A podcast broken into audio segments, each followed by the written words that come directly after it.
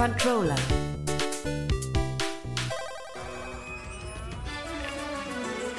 Ja, ihr hört schon im Hintergrund, das ist aus Shadow Gambit, The Cursed Crew.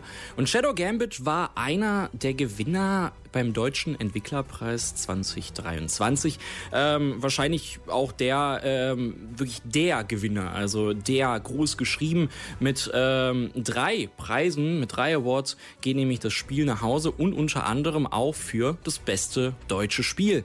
Ja, ich nehme es jetzt einfach mal vorweg, ja, die Katze aus dem Sack lassen. Äh, Shadow Gambit hat bestes deutsches Spiel gewonnen beim Deutschen Entwicklerpreis. Mit nominiert waren auch Everspace 2 und Chained Echoes definitiv ein Spiel, welches ähm, zu Recht auch gewonnen hat, weil es einfach großartig ist, was aber mit einer eher traurigeren Geschichte mit einhergeht, denn Entwickler Mimimi Games äh, schließt dieses Jahr. Also äh, das war sozusagen deren letztes Spiel. Ähm, etwas, was unter anderem daran liegt, dass einfach äh, Entwicklung mit so viel Risiko äh, zusammenhängt, mit so viel Risiko behaftet ist. Und ähm, dem kann man sich nicht mehr äh, aussetzen. Nichtsdestotrotz ein großartiges Spiel. Eines von äh, vielen großartigen Spielen tatsächlich. So hat unter anderem auch Domekeeper ein Spiel, was äh, mich, wo, wo ich mich sehr drüber gefreut habe, ähm, weil es einfach klasse aussieht und einfach auch wahnsinnigen Spaß macht. Domekeeper hat nämlich äh, unter anderem bestes Game Design gewonnen,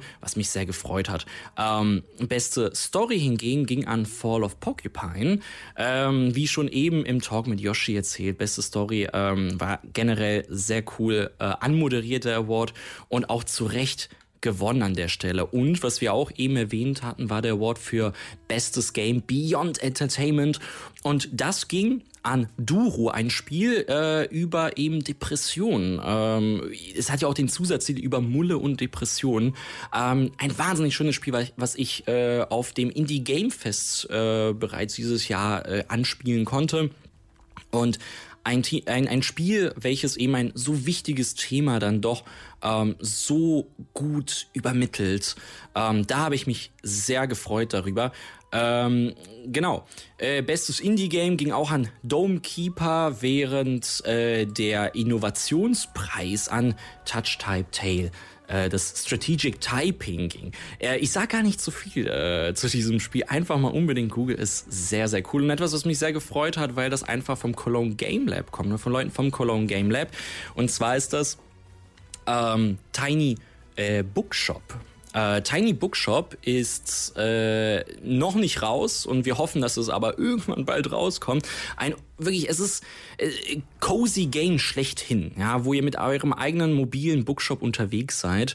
Äh, ein Spiel, was ich äh, jedem ans Herz legen kann, das zu wishlisten und äh, unbedingt äh, weiter zu verfolgen.